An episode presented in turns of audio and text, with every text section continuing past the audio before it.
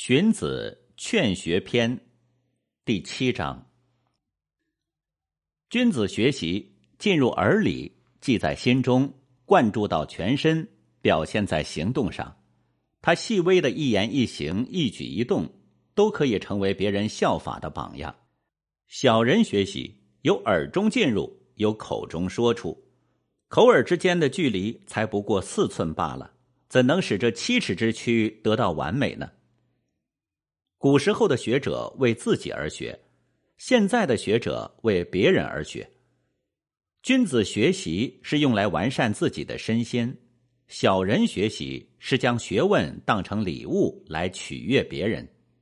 所以，别人没有问就告诉人家，叫做急躁；别人问一个问题却告诉人家两个问题，叫做唠叨。急躁不对，唠叨也不对。君子的回答应像回声一样。